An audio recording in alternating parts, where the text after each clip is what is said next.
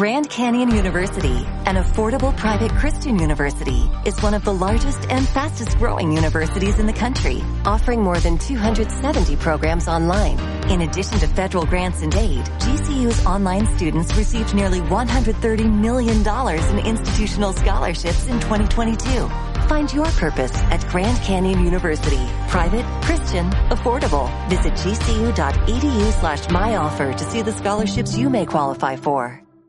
Bienvenidos, queridos oyentes, a una nueva edición de Entre Cómics. Aquí estamos, el Dr. Snack y yo mismo, para dar un repaso a algunos de los tebeos de esta semana. Muy buenas, Dr. Snack. Muy buenas, esta semana tenemos otra vez otra oleada de números uno de básicamente prácticamente todas las editoriales.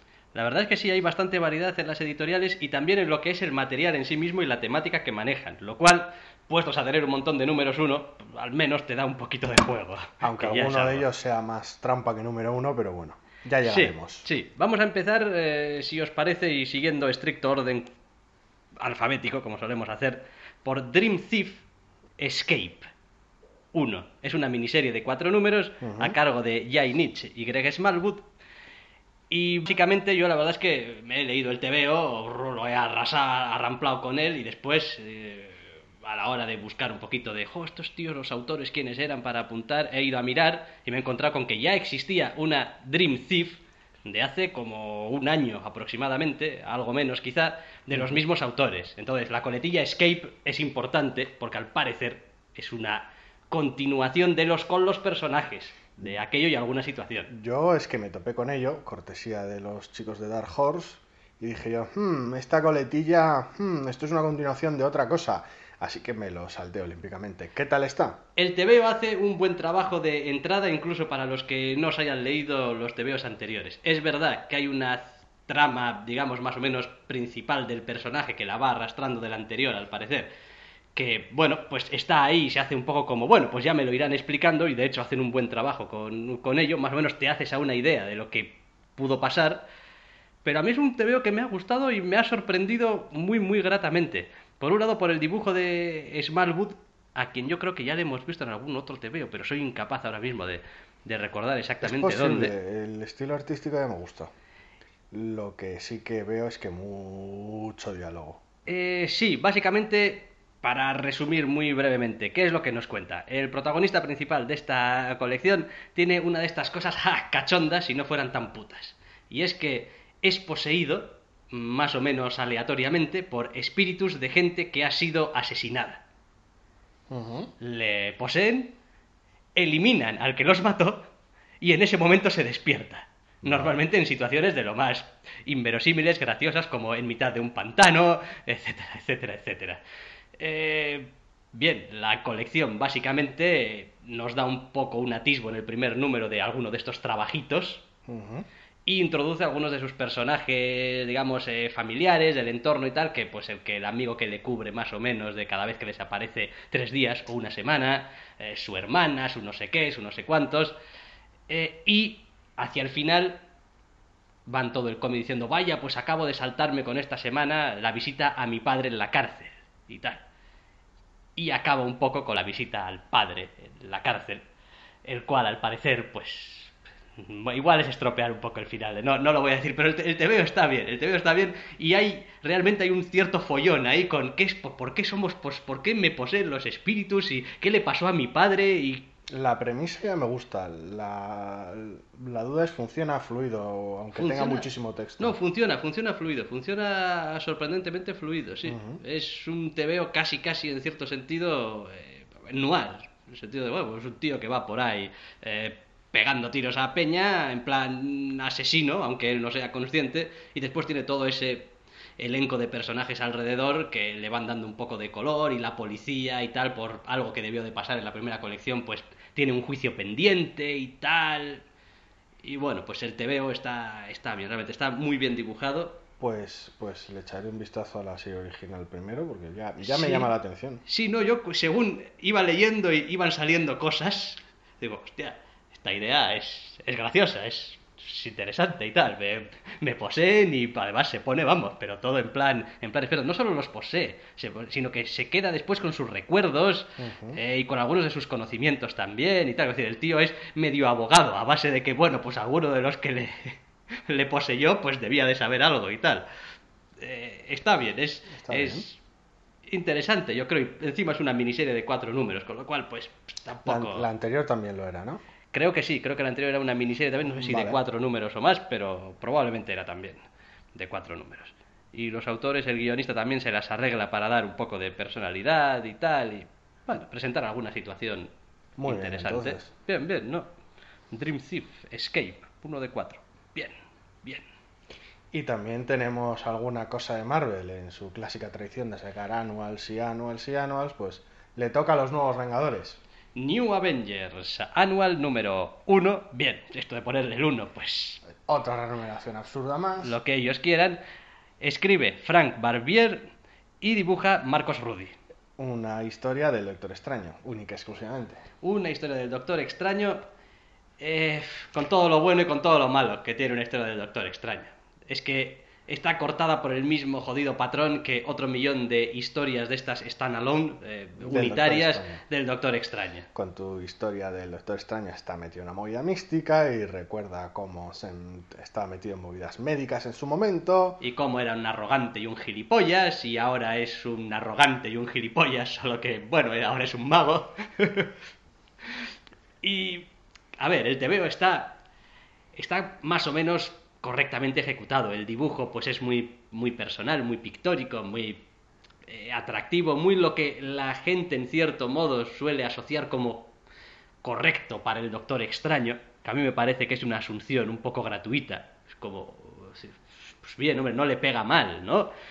Pero tampoco es una obligación que una historia del Doctor Extraño sea así, con unos... Terriblemente barroca, sí. Es que vamos, es que la composición de página es una puta locura. O sea, es todo, vamos, eh, viñetas dentro de viñetas, con círculos dentro de círculos, con... En fin, tampoco hace falta volverse tan loco. Y la historia en sí misma no tiene ningún puñetero misterio. El Doc se topa o va a solucionar un problema con alguna clase de demonio o lo que sea, y pues le da pal pelo porque es el puto Doctor Extraño. Ajá, o sea, la historia de siempre. Es que es lo de siempre, es que... Sí, yo la verdad es que, es que me lo leí y es como otra vez este cómic del Doctor Extraño. Y además tampoco es este cómic realmente bien.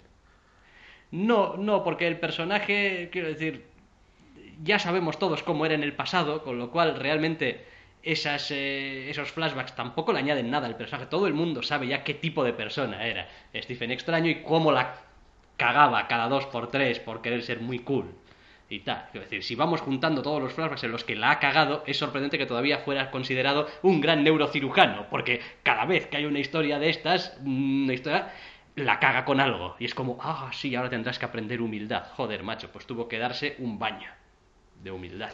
Es que donde esté la carne fugaz, por ejemplo, Claro, es, es otro enfoque. aquello era una miniserie. Pero... Sí, sí, pero es, bueno, a ver en qué aspecto del personaje te, te fijas. Eh, uno de los grandes problemas que tienen todos los TVOs del Doctor Extraño, bueno, todos no, los que no están realmente bien hechos, es que en realidad eh, el apartado de acción del Doctor Extraño es, es- muy limitadito. Es decir, llego y pues te echo un rayo, o te invoco algo, o te destrozo místicamente, pero realmente no, no, no, no, no da juego si no sabes manejarlo bien. Sí, no, pero aparte el componente este de recurrir al flashback, a la lección vital, siempre de la misma manera, no sé, no sé.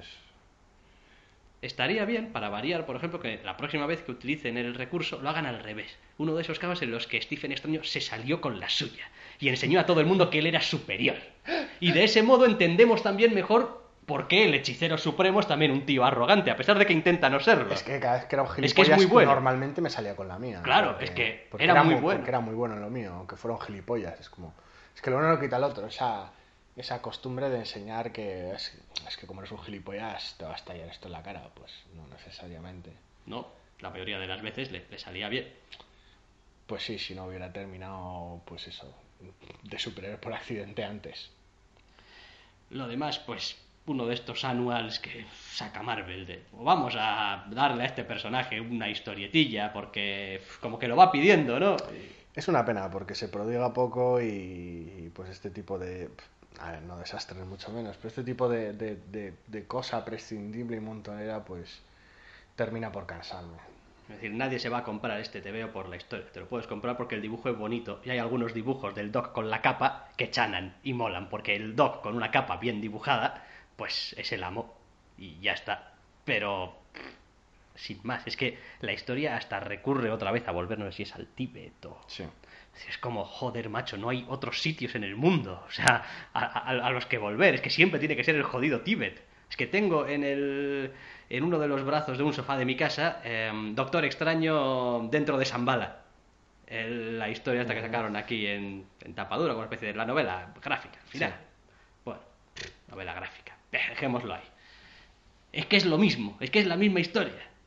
Básica, con matices. Puedes volver a coger el extraño de Straczynski, aquella especie de retelling Sí. del origen. Es lo mismo, quiero decir, es verdad que dentro de Zambala es más casi un relato ilustrado Sí, que, que otra cosa, y esto es más propiamente un tebeo, sí. con sí. sus... Tiende mucho hacia el relato ilustrado, pero sí. Pero lo demás... Es decir, no hay nada que no hiciera Dan Green hace 25 años, ¿será? Dentro de Zambala, tendrá ya. No lo sé, pero bastantes. Vamos, que... Lo demás... Nada, nada nuevo. Nada nuevo, nada nuevo. Sin más. Oye, yo todo lo que sea sacar al personaje del ostracismo y darle... eh, a mí me vale, pero nada nuevo. De nada nuevo de un personaje que no es nuevo a algo que sí es nuevo. Tenemos al señor Kirkman y a Paul Azaceta en una colección para Image que se llama Outcast. A la cual yo me he acercado con el más absoluto terror. ya, porque Kirkman, ¿verdad? Sí he de reconocer que siendo un autor que en inicio, cuando empecé leyendo sus cosas y empecé a conocer su nombre, fue porque me gustaba lo que escribía, ahora se ha convertido de repente en, uff, Kirkman, vamos a ver qué es lo que ha hecho esta vez. Y me sorprendí ayer pensando, según eh, leía el TVO, lo mucho que han divergido las carreras de Kirkman y Bond y Vaughan, a los cuales empecé más o menos a conocerlos al mismo tiempo por su trabajo, como al principio me parecía que Kirkman era muchísimo más sólido que, que Bond, y como Bond está pegándole patadas en la boca de manera repetida desde hace bastante tiempo al trabajo que hace Kirkman, por muchos muertos vivientes que escriba Kirkman y por mucho que venda, que ya he leído en algún lado también, ¡buah! las eh, reservas para el último número de Walking Dead han vuelto a batir récords. Como, bueno, pues bien, Hacía las mucho. ventas no lo son todo. Hacía mucho que me cansé de esa serie. Bien, ¿qué Ah. contamos de Outcast? Pues que tenemos un- una serie de una temática que nos suele gustar bastante, que son, que son gente poseída y exorcismos. Sí, aparentemente, aunque intenta dar un poco de, de vueltas alrededor de si eso no es una- un exorcismo y si eso no es, parece ser que sí. Sí, porque tenemos un número uno doble de 48 páginas que, bueno, mm, Kirkman consigue aligerar bastante, el dibujo ayuda mucho, pero sigue siendo bastante pesadete. Sí, hombre, para mí es este tipo de historias que parece que tienes en mente que tienes que acabar con la viñeta que quieres acabar, entonces hasta que no lleguemos a la página Ma- 40 mareas. o 32 o la que sea que me toque, pues que en cierto modo hay que rellenar, ¿no? Las páginas. Lo demás, eh, el dibujo de AZZ está Sí, está muy bien, no Está hay ninguna pega y tampoco es que esté mal escrito. Eh, lo que me parece es sen- esa sensación de estar leyendo diálogos a los personajes que realmente no añaden gran cosa a los personajes. Es como estoy leyendo un número uno donde casi todo lo que me estás poniendo debería ser relevante, debería ser tener no una razón hay de ser. desarrollo de trama, no hay desarrollo de personaje en esos diálogos, eh, hay ruido. Entonces, pues es un poquito decepción porque el tema está bien, está bien dibujado, hay algunas situaciones que son interesantes, pero lo que te cuenta ese TVO te lo puede contar en 22 páginas un tío, Más capaz que Kirkman. pues, bueno, más capaz o más acertado. o- Kirkman es capaz de muchas cosas, ya lo ha demostrado, pero... Sí, pero una de las cosas que mejor se da es alargar y dilatar una historia. Pero lo de los muertos vivientes yo no se lo tendría demasiado en cuenta. Claro. Creo que cualquiera hubiese hecho lo mismo. Es decir, te encuentras con uno de esos casos que se van a dar probablemente una vez en tu vida, donde vas a poder exprimir la puta gallina de los huevos de oro. Entonces lo de Invencible tampoco se lo tengo en cuenta. ¿Qué le pasa a Invencible? Estirar y estirar y estirar. No, joder, Invencible era una colección abierta desde el principio sobre un jodido superhéroe. Sí, el al problema es que vuelve a los mismos recursos una y otra. No sé, no leí apenas eh, Invencible como para saber si después ha sido cansar la vida. Pero Kirkman. no sé, es que todos los superhéroes al final, si te pones un poco en serio, son cansar la vida y volver a, los, a las mismas cosas y volver a los Hay maneras y maneras de hacerlo, sí, increíble. Tiene el, el recorrido que tiene como colección a, a base de, de, decir, simplemente volumen de números. Y la, la frecuencia con la cual ha vuelto es digna de una trama de la lucha libre. Aún así, no deberíamos hablar de esos TVOs, sino de este Outcast que... Pues como Que veis, está es- pasable. Está, está- está pasable, está, está bien. A mí me da un poquito de pena porque es eso, son como cuántas páginas? 48. Pues 48 páginas, y la verdad, parece un número de 30 como mucho. 32, el A típico... ver, yo sé que estoy muy quemado con Kirkman y que acercarme de forma neutral a este cómic es imposible, pero la verdad es que la idea me gustó un montón, el dibujo está muy muy bien, pero me parece que, que ya desde el número uno arranca con unos cuantos vicios que normalmente no le aguanto. Ya. Hombre, para mí falla en una cosa. Y es que quiere mantener el pasado del protagonista más o menos en misterio, Sí. pero es que la información que nos da sobre ese pasado casi enturbia más que, que- que lo que aclara. Es como, bueno, si no me quieres contar nada, no me lo cuentes, pero ponerme dos viñetas ahí sin contexto de qué diablos está pasando, Bueno, hay algunas cosas que están bien hechas en ese aspecto, pero, pero es que hay, quiero decir, si la gente se queja de, eh, de- de ciertas cosas en, en Alex y Ada, por ejemplo, de Jonathan Luna, uf, esto es terrible. Quiero decir, porque ahí hay un desarrollo de personaje, aquí... Sí, también. Lo que pasa es que después reincides durante cinco o seis páginas en qué jodida está mi vida y qué desastrado estoy. igual el problema es que es muy machacón. Es como se pasan páginas y páginas con joder, tu vida está hecha mierda, deberías empezar a recomponer tu vida y, y una página. y Hola, otra personaje página nuevo, otra ¿para qué estás aquí? Para decírtelo, hecha mierda que... ¿Y Está esta, tu vida. ¿Y esta página para qué está? Para esto. Y esta es la siguiente página y la siguiente a esto. Entonces no sé. Pero bueno, que tampoco quitaría del todo la posibilidad de, de echarle un ojo a este TVO, ¿eh? Ya veremos a dónde va. Yo al número 2 le voy a dar una oportunidad y a ver a dónde va. Personalmente estoy mucho más interesado en The Empty Man, por ejemplo, de la que hablábamos hace algunas semanas, ¿Sí? que en esto. Me parece que es un TVO mucho más efectivo en lo que quiere Muchísimo contar y en más- cómo lo cuente. y- Muchísimo más redondo que esto. En, unas- en ciertos aspectos similares, muchísimo más redondo. Pero bueno, sin más. Luego están los gustos y, y esto como todo pues son opiniones y pues las opiniones son como los culos, etcétera, etcétera. El mío es más bonito, sí. Exacto. Bien, Hemos tenido doble ración de números uno de Hulk. sí, y me atrevería a decir que ninguno de los dos es especialmente bueno. Correcto. Vamos a comentarlos los dos a la limón, porque la verdad es que no Sí, tenemos porque- grandes ganas de hablar de ninguno de ellos. Por un lado ha salido un Original Sin Hulk vs Iron Man, cuyo Ajá. mero título ya debería espantar a cualquiera Lo curioso es que tengamos a dos tíos como Mark Wade y Kieron Gillen en la historia. en la historia. Y bueno, después tenemos a, a Mark Bagley en los, en los lápices, que bueno, no- está bien, cumple, ¿eh? Tampoco, pero... eh, ¿Qué queréis, tíos? Iron Man, Original Sin, miniserie que sacas para, no sé, marear un poco la perdiz con el evento. Y de repente, buf, el origen de Hulk está enlazado con el de con Tony Stark. ¿Por qué? Porque si no, Porque- no podríamos hacer esta miniserie. Porque nos apetece marear un poco la continuidad. Y anda que Entonces, últimamente a Tony Stark no le están dando vueltas y revueltas. A la continuidad. Entre los hermanos secretos y estas mierdas en el pasado y tal, es como, o sea, parad ya porque estáis, es- estáis rompiendo el personaje. Es como, me, me quedo cualquier día de la semana actualmente con la versión cinematográfica. A base de marear la continuidad, a ver, hombre, es el riesgo que tiene la longevidad y una editorial de las grandes y su desfile de autores. Es como que si la continuidad de Spider-Man, la continuidad de Iron Man, etcétera, etcétera, el, el pobre Sí, Lobezno. Es lo que tiene. Eh, ¿Qué necesidad hay de, de montar este tipo de pifostios en una miniserie que es un tallín de un evento que básicamente es un, la estás colocando de forma ventajista y oportunista. Y en cuanto al TVO en sí, pues quiero decir, a mí Mark Wade me gusta, pero no, no hace más que lo que puede en este TVO. Es como, bueno, pues coges tu, tu, tu Hulk que encaja perfectamente en tu armadura de Iron Man y lo aprietas hasta que encaje Tony Stark en el origen de Hulk. Sí. Y ya está. O sea, no hay más. ¿Cómo, puede, cómo podemos hacerlo? Mi primo, eh, el, del, del, pueblo que no ha leído un TVO, podría juntar el origen de estos dos personajes. Porque estamos hablando de una bomba que explota y el puto Tony Stark que se dedicaba a hacer armas. O sea, no hace falta ser ningún puto genio. Hay, no hay ningún mérito. Y en la escritura, pues somos muy, muy normalitos. No hay, obviamente, ninguna Sí, sorpresa los- en el TVO, porque todos sabemos lo que va a pasar. Y bueno, no sé, no sé, es que es...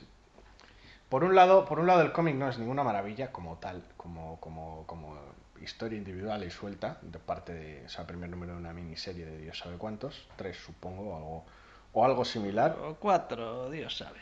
Y no es más que la excusa para contar esto y no sé si el, el esto que quieren contar de, de encajar a Tony Stark en el origen de Hulk merece la pena realmente. Pero bueno, la otra historia que ha salido de Hulk me parece Es casi más chanante. Bueno, Es- casi no, es, es más chanante todavía. pues Solamente le salva una cosa a Savage Hulk número uno. Y es que lo dibuja Alan Davis. sí, pero pero Bueno, cuidado, lo pero guioniza también, Pero, ¿eh? la, pero la cosa que le duele igual también es que lo guioniza Alan Ya, Davis. claro.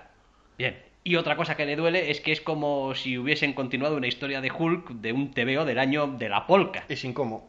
Y sin cómo. O sea, no, no acabo de entender el enfoque de esta colección que se inicia ahora. Es Savage Hulk que viene de X-Men Número 15, número no, no, no, no, número número 66.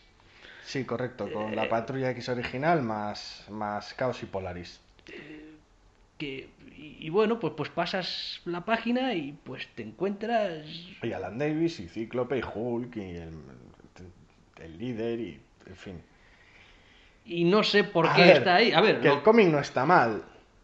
No pe- pero es como leer un, un- un cómic de eso de hace es decir es que no no, no entiendo. O sea en serio no entiendo. Tiene cierto estos tipos de, de, de- de trucos de la trama, de, de cliffhanger chorra, de última página.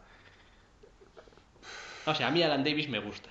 Sí, entonces pues bueno pues bien pues te leo solamente por ver un poco a Alan Davis. Pero lo que por ejemplo estaba bueno, funcionando, me estaba gustando el, el tono en cierta medida de, de, bueno, vamos a retomar ciertos tonos, ciertas costumbres o ciertos usos. Tal vez, tal vez desfasados, pero, pero no tiene por qué. Con el rondador nocturno de Claremont, cierta manera de contar las historias propias, cierta manera casi, casi atemporal, pero no sin ello, sin, sin hacer referencias a, a otra manera de contar los cómics que ya no se usa tal vez. En este caso, pues ya no funciona tan fluido como en, el, como en los números que han salido de Rondador Nocturno. Al, menos es lo que creo yo, no sé, es como si estuviera todo forzado, como si se estuviera Alan Davis esforzando tanto en, en- en llevar el cómic a una, a una época pasada, o traer la época pasada con este cómic a la actual, que no termina de quedar natural el resultado. No, probablemente no. En fin, a mí me sorprende más sabiendo, vamos, salvo que no se haya pasado una hecatombe y Marvel y Starlin hayan vuelto otra vez a decir hasta la vista comediantes, que después de este primer arco que va a dibujar no sé de cuántos números, eh, guionizar y dibujar Alan Davis, viene un arco de Hulk, de Jim Starlin, en el que al parecer se lo va a llevar al espacio y Thanos y Blastar y movidas. Y dices tú, no entiendo cómo una historia planteada en el pasado Igual, del personaje luego va a dar lugar a un arco en el que igual ese arco también está situado en el pasado, igual se trata de contar historias casi atemporales de Hulk. El asunto es si cuenta historias temporales porque las enmarcas tanto. Claro, claro, momento. es eso. una cosa es historias atemporales o universales del personaje, otra cosa es, es que directamente te ponen la portada del cómic del que viene este TVO, o Sí. sea, al, al que da continuidad este, este TVO. Entonces es como, Sí, un- me quedo sido- muy loco. Ha sido una semana de retrocontinuidad muy rara con Hulk y muy, en general muy incómoda y muy torpemente llevada, pero bueno. Ellos sabrán qué es lo que están haciendo. Así, desde luego, no le van a dar un poco de punch para que el pobre Mark Ruffalo Hay- protagonizar una peli. Hay muchas cosas, pero desde luego esta semana en lo que viene siendo Hulk aire fresco no ha sido una de ellas. Hombre, Alan Davis a estas alturas no es aire fresco ni aunque quiera. Y Mark Bagley lo tenemos más visto que el TVO ya. Demasiados números de Ultimate Spider-Man. Que hizo un buen trabajo, no digo que no. Pero es que tienes un cómic de origen y de retrocontinuidad en un lado y tienes otro cómic con, situado en el pasado también, en fin. Sí, En fin. raro, raro. Es, es, es Marvel de vez en cuando, se les cruzan los sí, putos sí, los, los números uno esta semana nos han dejado el cuerpo un poquito raro, la verdad. Bueno, pues dejemos de hablar de números 1 y hablemos de un número 2. Sí. Hablemos de Warren Ellis y de Jason Howard en Tris, número 2. Número 2 de Tris. El Yo me primero te dejó frío y en este te has bajado Me directamente. he bajado directamente. Sí. Yo sé reconocer cuando las historias de Ellis no me van. Y esta historia de Ellis no me va. No te va. Guardo un grandísimo cariño por el autor y, quiero decir, sigue teniendo algunas de sus señas de identidad a lo largo del TVO. Bien, pero no estoy interesado en absoluto en esta historia. La historia sí que pilla muy lejana, muy, muy impersonal, muy, muy distante en este caso, porque es casi más un, marco, al menos a esta altura, el número 2, que una historia, como tal con hilo conductor. Es más, más casi, pues eso, decorado de fondo. Pero lo que sí que sigue teniendo sigue siendo esa habilidad de Warren Ellis para, para guionizar a ciertos personajes. Sí, sí, pero, en fin, no me deja... En fin, me deja la sensación esa de Warren Ellis en automático. Sí. dos Warren o tres dos, dos o tres eh, diálogos aquí ocurrentes o más o menos eh, bien hechos una idea muy alocada con mucho potencial que después desarrollo pues de manera un poco marranera porque es decir elige un enfoque para tu historia y desarrollalo no me marees Sí, sigue teniendo, mientras que en otro tipo de historias suyas el enfoque lo, lo, lo dividía de número en número, como por ejemplo con Global Frequency. En este caso tiene, tiene multitud de personajes entre de página a página y entre el número 1 y el 2, y va bailando de un personaje a otro. Y la verdad es que cuesta, cuesta realmente enfocar, hay que decir, cuesta, cuesta disfrutar eh, los momentos de esos personajes cuando son tan fugaces. Y muchos de ellos son básicamente un, "Mm, este personaje es interesante, tal vez podría, no, no hay más de este personaje en este cómic. aparte de que me está obligando cada página a decir, bueno, a ver, esta página, otro personaje, vamos a ver. A ver qué me cuentas ahora, otro personaje, vamos a ver. En este segundo, en este segundo número, la verdad es que pues se centra un poco más que en el primero. Sí. Y Pero la- te- y- a mí me sigue dejando con la pregunta de, bueno, si en este segundo número hay personajes del número uno que ni salen, ¿por qué diablos te molestaste en enseñarlos? No sé, no sé realmente dónde va, dónde va el foco. Sigue, sigue llamándome mucho la atención la manera que ha elegido para contar, para contar esta historia. Me siguen gustando mucho los personajes. Porque Bien, a ver, los Ellis siempre ha sido Ellis siempre ha sido un guionista de personajes, eso no me encantan, le va a desaparecer. pero sí que sí que está resultando problemático no ya saber a dónde va toda esta historia porque no, no, vamos. Al ni menos hace falta ni, del camino. ni hace falta ni lo pido, pero, pero realmente que no, que no, que no cojas cada número de esta colección con esta incertidumbre de mm, no sé muy bien lo que estoy leyendo ni el esfuerzo que me va a requerir. Entonces requiere, no sé, es un poco un, un- un cómic extraño requiere un poco que, que, que, que- te dejes hacer. También tiene de una, alguna manera. una estructura en la que los números acaban de una manera abrupta. Brusca, brusca como, como ella sola, sí. Pasaba con el 1 y vuelve a pasar con el 2. Entonces, no sé si esto es la típica historia que luego igual te la lees Es- toda de seguida y de repente es como, oh, oh, mira, una unidad, una unidad. Pero claro, grapa a grapa y mes a mes, eh, yo entiendo, ¿eh? es, es, es Ellis, quiero decir, no- ya ves que ni se molesta en estropear eh, ni una página con un continuará, volvemos No. el mes que viene, próximo No. mes el número 3, no. Me recuerda en cierta manera a Freak Angels, al webcomic gratuito que estuvo publicando durante bastante tiempo. En esa, en esa manera de cambiar de personaje y de, y de, y de tener una estructura como muy abierta para contar la historia. Mm, No sé si este es el formato adecuado para esta historia. Igual era el único que le permitían. Eso, es, eso no lo sé. Ya, no sé, a mí no me... A mí me, a mí no me gusta, es ciencia ficción de Warren Ellis, sus personajes siguen estando bien, el dibujo está, está más que clavado para lo que quiere contar, así que no tengo ningún problema, pero sí que no está siendo fácil Hombre, de leer. llamar a este TVO de todas formas de ciencia ficción, aunque obviamente tiene algunos elementos, es también eh, pues, ser, fijarse un poco en algunas cosas. Quiero decir, en Hombre, es una realidad. invasión alienígena. eh, sí, bueno, a ver, pero, pero el TVO, el TVO propiamente dicho, no tiene nada Bueno, en, que tenga que ver. en el 1 contaba con eso. la invasión alienígena y en el 2 tienes a, tienes a científicos investigando fenómenos extraños en torno Bien, a... pero que podría ser de una cosa alienígena o podría ser que un oso polar ha cagado algo que no sabemos qué es, ¿eh? Es decir, la atmósfera del TVO tampoco es de, joder, invasión alienígena, qué raro es esto. No, son científicos muy cerebrales que están investigando algo nuevo, que no sabemos qué es, que podría ser alienígena como no. O sea, es decir, tampoco La- importa demasiado. Las más, muchas cosas más es más es más de es más sociopolítica que de ciencia ficción en ciertos casos. Pero bueno, mm, en los momentos en los que se, se centra en la base de, de investigación del Ártico sí que sí que se pone más más más claustrofóbico, y más propio de ciencia ficción. No sé, es esa, esa pérdida de foco es la que hace que, que cueste a veces seguirle el ritmo y el tono al cómic. Entonces es la que la que está haciendo que, que al menos cueste leerlo y que en tu caso pues directamente O sea, la naranjas de la. China, las cosas eh, claras. Esta vez, para mí, no ha acertado. Punto. Siempre no se puede acertar y siempre no te puede gustar lo que escribe un tío. Pues lo siento, Warren. La próxima vez, No, no, a no. ver si hay más suerte. Pero. Ni mucho menos, pero no sé, no sé, creo que en este caso cuando has dicho lo de leerlo todo seguido y tal, es muy posible que tengas razón. Me pasó con, en su momento con Ocean, sí. la de la plataforma Sí, sí, espacial, y en su momento eran, no sé, eran cuatro o seis números que leídos sueltos no terminaban de tener impacto. Tiempo después me, me leí el, el, el tomo entero, cogí y me leí el tomo entero y la verdad es que ganaba muchísimo. No, no estoy diciendo que esto vaya a ser el caso, pero sí que tiene cierto, ese, ese me recuerda al- de alguna manera al, al tono pausado y al tono extraño de Ocean y a su conjunción de ciencia ficción y política. No realmente rara en Warren Ellis, pero vamos, en este caso mm, no termina de ir fluido. Bueno, Yo seguiré leyendo porque Warren Ellis. Ligera soy un- división- Soy un cultista. Pero sí que, no, a ver, no está tan acertado como podría, eso está claro.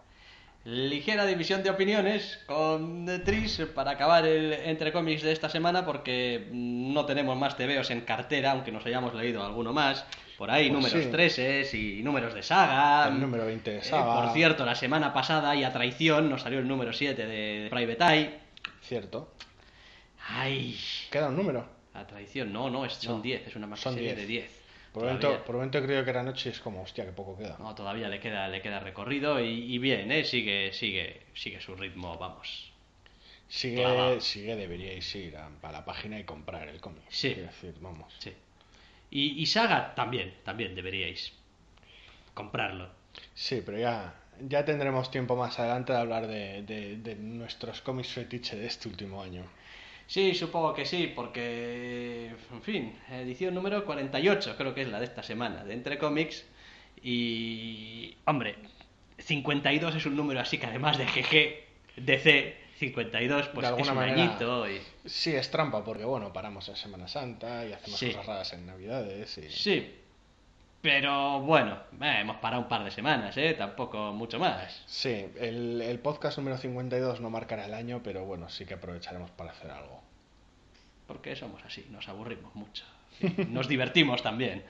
Así que, sin más, que lo dejamos aquí, que ha sido un placer, como siempre, haber hecho este repaso de los tebeos eh, para todos vosotros. Estaría mejor si pudiese ser con todos vosotros, en plan... eh, Pero no cabemos todos aquí. eh, no, no cabemos todos aquí. Así que os esperamos la semana que viene, sin más. Adiós. Hasta la semana que viene.